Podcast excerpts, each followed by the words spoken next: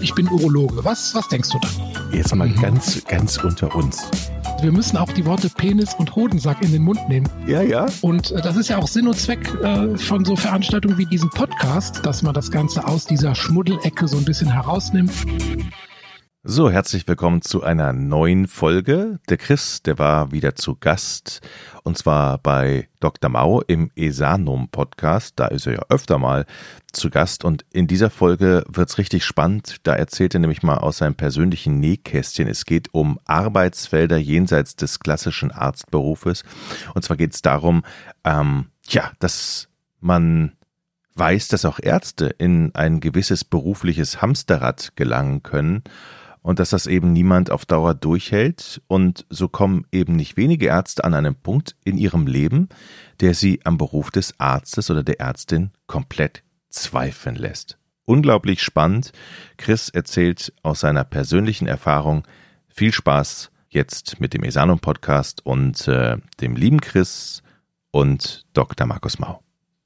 Der Weg zur Approbation als Arzt oder Ärztin ist in der Regel lang.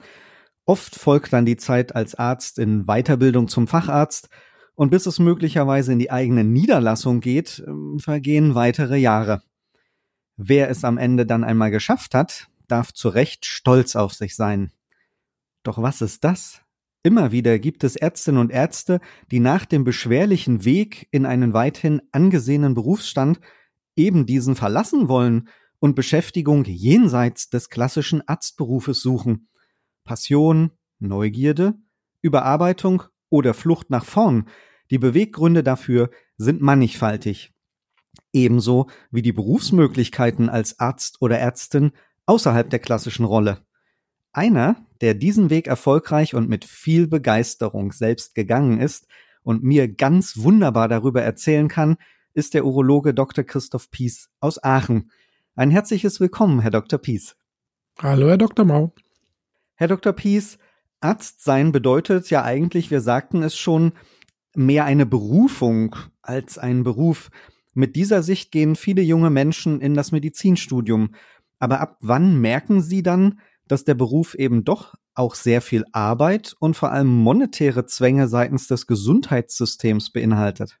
Ja, das haben Sie in der Einleitung sehr, sehr schön beschrieben, wie das dann so in der Regel abläuft. Ne? Also nach diesem äh, wirklich langen äh, Studium freut man sich dann wirklich nach der Approbation klinisch tätig sein zu können. Man ist stolz, es überwiegt die Vorfreude, wenn man dann dem weißen Kittel über die Flure gehen darf. Und ähm, das war mir tatsächlich in meinem naiven Enthusiasmus anfangs auch nicht so wirklich klar, aber die Arbeit in der Klinik hat mich dann irgendwie doch schnell auf den Boden der Realität äh, zurückgeholt. Also ich bei mir war das noch Mitte der 90er.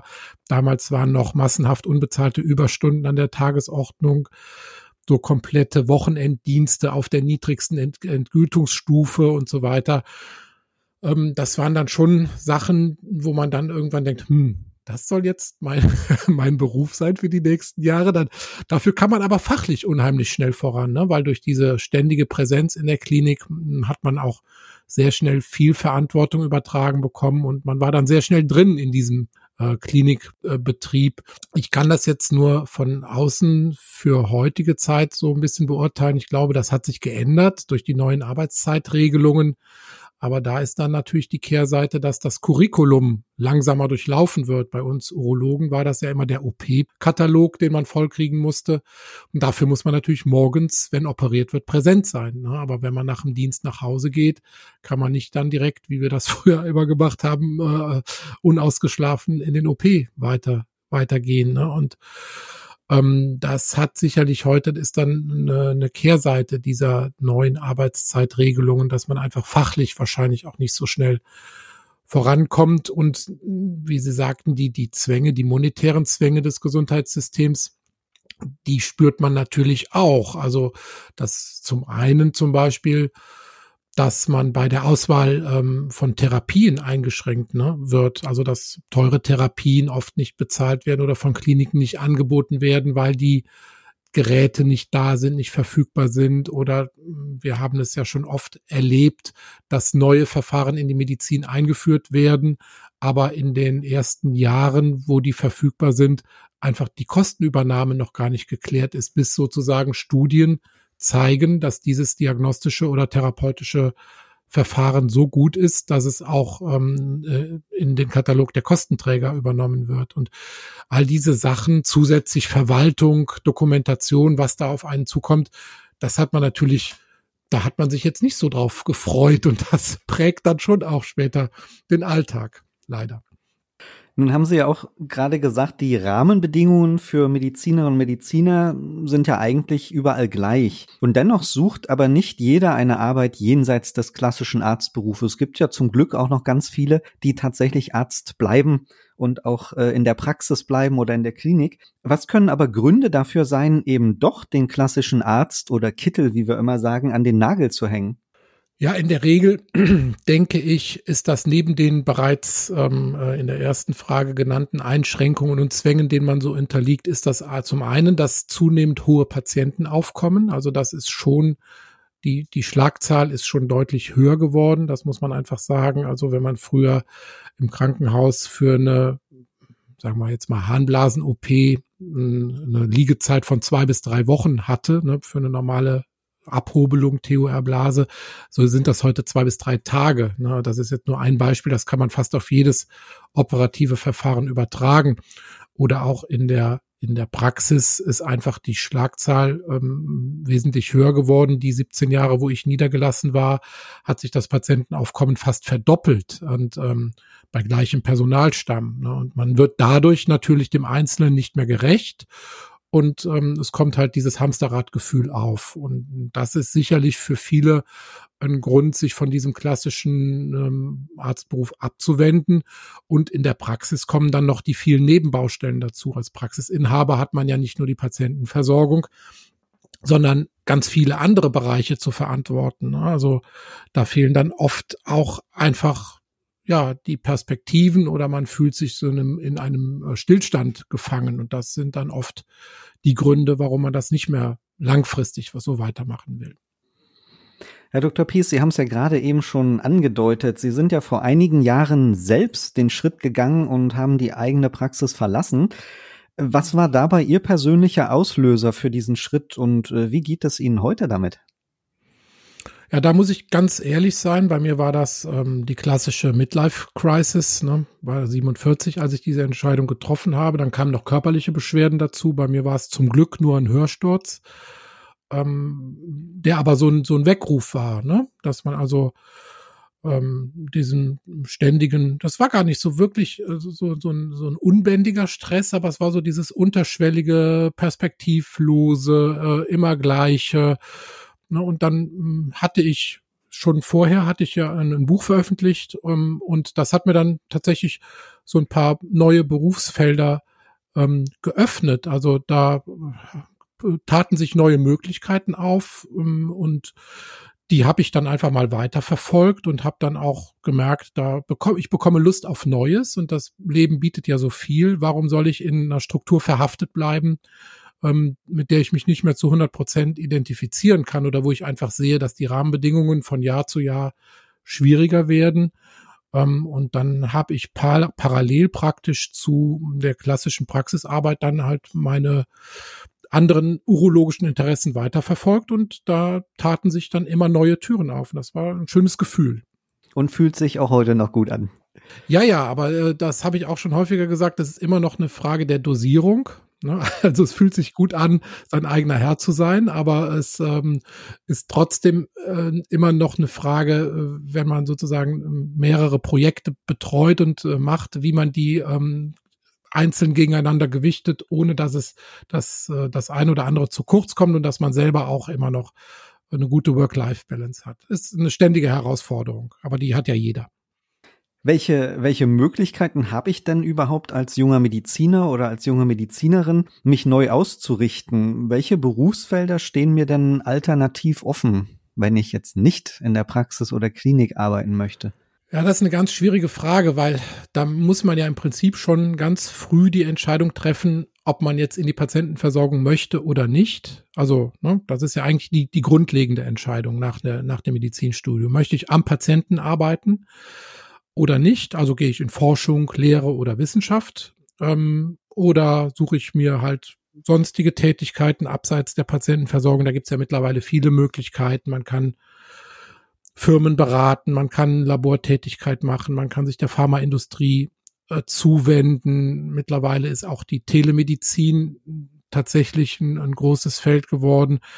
Man kann Jobs in, in, Verwaltung oder Controlling übernehmen oder wie wir beide das gemacht haben, ähm, sich eher dem den Medien und dem Journalismus äh, zuwenden. Ähm, das ist eine Entscheidung, die kann man sehr früh treffen, aber auch wenn man schon eine Zeit lang in der Patientenversorgung gearbeitet hat, so wie das bei mir der Fall war, kann man diese klinische Erfahrung natürlich nutzen, um dann halt andere Dinge zu machen. Und bei mir sind das halt neben dem Bücherschreiben und dem Podcasten halt vor allem telemedizinische Beratungen.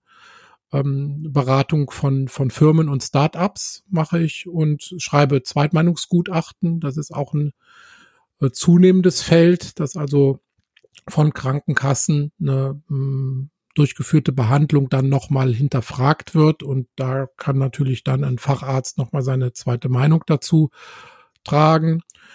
Und ähm, ich werde auch zunehmend gebucht für Vorträge zu Themen der Männergesundheit, betriebliche äh, Vorsorge und äh, sowas. Also es tun sich halt dann immer mehr neue Felder auf, die man äh, beackern kann. Und wir dürfen natürlich auch den öffentlichen Gesundheitsdienst nicht ganz äh, vergessen. Ne? In unserer Aufzählung ist auch ein wichtiges Feld, äh, wo auch, denke ich, äh, sehr starker Ärzte und Ärztinnenmangel herrscht. Ja, das müssten wir ganz, ganz, ganz besonders hervorheben, ne, dieses Feld. Denn das haben wir ja auch tatsächlich in den letzten Monaten oder letzten zwei Jahren gelernt, dass dieses, äh, der öffentliche Gesundheitsdienst, der wurde ja immer so ein bisschen stiefmütterlich behandelt. Ähm, so, das war ja immer so ein Feld, wo man dann halt hinging, wenn man nicht in der Patientenversorgung tätig sein wollte und was der für eine enorme Bedeutung hat für unser Gesundheitswesen. Ähm, das haben wir jetzt erst in der Corona-Pandemie gelernt. Ähm, das wird zwar auch, sagen wir mal, dem eigentlichen Wesen des öffentlichen Gesundheitsdienstes nicht gerecht, dass man jetzt praktisch nur als Meldebehörde ähm, sozusagen angesehen wird, aber vielleicht, wenn man das Positive sieht, ähm, stärkt die Corona-Pandemie die Position des öffentlichen Gesundheitsdienstes Dienstes und dann werden auch ähm, andere Felder, insbesondere die Präventionsangebote und sowas, ähm, stärker in den Vordergrund rücken. Jetzt wollen wir uns natürlich beide auch noch so ein bisschen in ein gedankliches Minenfeld hineinwagen. Was ist denn zum Beispiel politisch notwendig, um Ärztinnen und Ärzten den eigenen klassischen Beruf auch wieder so ein bisschen zu versüßen? Ja, das ist wirklich ein Minenfeld. Also man denkt ja in vielen Bereichen immer, ähm, die Regulierung geht nur über Geld. Ne? Also da, wo sozusagen das Geld hingepumpt wird, da gehen dann auch die Ärztinnen und die Ärzte hin und ähm, darüber könnte man regulieren.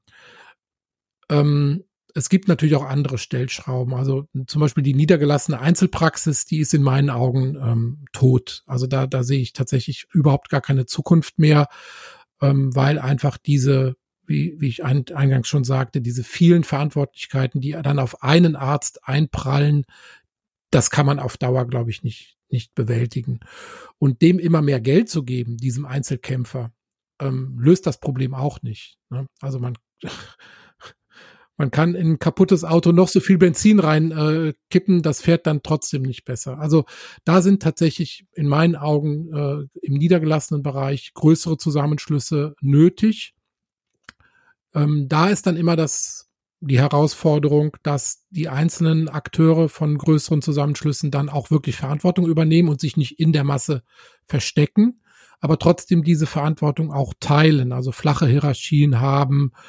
Ähm, und ja, vielleicht brauchen wir auch tatsächlich insgesamt bei äh, erhöhten Krankheitsaufkommen insgesamt mehr Mediziner, die dann aber auch vielleicht bereit sein müssen, äh, weniger zu verdienen schwierig, schwieriges Feld. Ich bin da kein ähm, Politiker, äh, kann nur meine, meine subjektive Meinung aus 25 Jahren Klinik- und Praxiserfahrung berichten. Vielleicht müssen wir auch einfach akzeptieren, dass äh, gerade die junge Generation von Kolleginnen und Kollegen natürlich auch das klassische Bild des Arztberufes in individuellere Arbeitsmodelle verändern wird. Das passiert ja jetzt schon. Sie sagten das ja auch schon. Und eigentlich schließt das natürlich auch andere gedachte Arbeitsmodelle von sogenannten, ich würde es in Anführungsstrichen setzen, abtrünnigen MedizinerInnen mit ein, die dann in Politik, Verwaltung oder in der Medienarbeit aktiv sind. Und das könnte doch vielleicht auch eine gesamtgesellschaftliche Bereicherung sein, oder? Unbedingt. Also das kann ich zu 100 Prozent äh, unterstreichen. Also Vielfalt ist sowieso ja immer Bereicherung. Und ich glaube, das Berufsbild äh, des Arztes wird sich da komplett wandeln. Also man muss wirklich vom sagen wir mal, Problembewältiger, der einfach nur auftretende Krankheiten irgendwie wieder wegtherapiert, zum Gesundheitsberater oder auch zum Partner des Patienten werden. Der Patient muss also im Mittelpunkt stehen. Ähm, Patient muss auch Eigenverantwortung übertragen bekommen, aber langfristig muss wirklich das Motto gelten, Prävention statt Therapie. Und da müssen die Ärzte natürlich dann auch eine führende, führende Rolle spielen. Und ähm, das, da dürfen wir uns auch neuen Techniken nicht verschließen. Also die Digitalisierung müssen wir annehmen. Also wir müssen die neuen technischen und labordiagnostischen Möglichkeiten müssen wir annehmen. Also es gibt ja auch schon jetzt äh, Vorhersagen, dass bis 2035 ähm, ich glaube, zwei Drittel aller Ärzte schon sogenannte Digital First Doktoren sein werden, die also ihre Ausbildung schon unter Zuhilfenahme von digitalen Gesundheitshelfern absolviert haben. Und ähm, da wird's halt schon ja, auch das ist ja schon mal wieder noch eine Riesen. Äh, also ich bin jeden Tag, ich mache auch Praxisvertretung, jeden Tag, wo ich in der Praxis bin, ärgere ich mich darüber, dass Patienten kommen, Patienten kommen ohne jegliche Befunde, keine Vorbefunde vom Hausarzt, vom überweisenden Arzt. Äh, es, ja, man, man fängt einfach an, nochmal komplett von vorne und im Trüben zu fischen. Und es wäre so einfach, einfach die bisherigen Befunde auf einer Speicherkarte datengeschützt mitzubringen und alles wäre vorhanden, eine Medikamentenliste und so weiter. Wir verweigern uns dem immer noch und sehen die, die Hindernisse, aber nicht diese enormen Möglichkeiten. Und man könnte wirklich die Patientenversorgung so viel verbessern, wenn einfach der Informationsfluss ähm, aufrechterhalten würde und nicht ständig durch Probleme unterbrochen würde. Dann hoffen wir beide mal, dass unser heutiges Gespräch über die Arbeitsfelder von Ärzten und Ärztinnen jenseits der Klinik und Praxis jetzt nicht zu viele Zuhörende dazu anregt und motiviert, den weißen Kittel ganz an den Nagel zu hängen. Bei dem ohnehin drohenden Ärztemangel in der nahen Zukunft sind aber vielleicht auch Honorararzttätigkeiten oder Mischmodelle mit Praxisanteilen sicher wünschenswert. Und vielleicht können auch ein paar Jahre Landarzttätigkeit inspirierend oder entschleunigend sein, um mehr zu sich selbst zurückzufinden oder auch mehr Zeit für Hobbys und Familie zulassen zu können. Aber wir haben ja auch gerade gehört, Herr Dr. Pies, dass natürlich die Patientenmenge und auch die Arbeitslast zunimmt. Und das wird ja auf dem Lande wahrscheinlich nicht weniger als in der Stadt, wenn ich auf 20 Kilometer Umkreis nur einen Arzt habe. Hier müssen also gesetzlich und auch gesellschaftlich diejenigen Rahmenbedingungen geschaffen werden, um das auch individuell zu ermöglichen und dass auch Arztsein wieder Spaß machen kann. Herr Dr. Pies, ich danke Ihnen sehr für dieses äußerst spannende Gespräch zu einem der ganz großen, ich würde fast sagen, Tabuthemen der Medizin. Vielen Dank. Ich danke Ihnen. Bis zum nächsten Mal. Ich bin Urologe. Was, was denkst du da? Jetzt mal mhm. ganz, ganz unter uns. Wir müssen auch die Worte Penis und Hodensack in den Mund nehmen. Ja, ja. Und äh, das ist ja auch Sinn und Zweck äh, von so Veranstaltungen wie diesem Podcast, dass man das Ganze aus dieser Schmuddelecke so ein bisschen herausnimmt.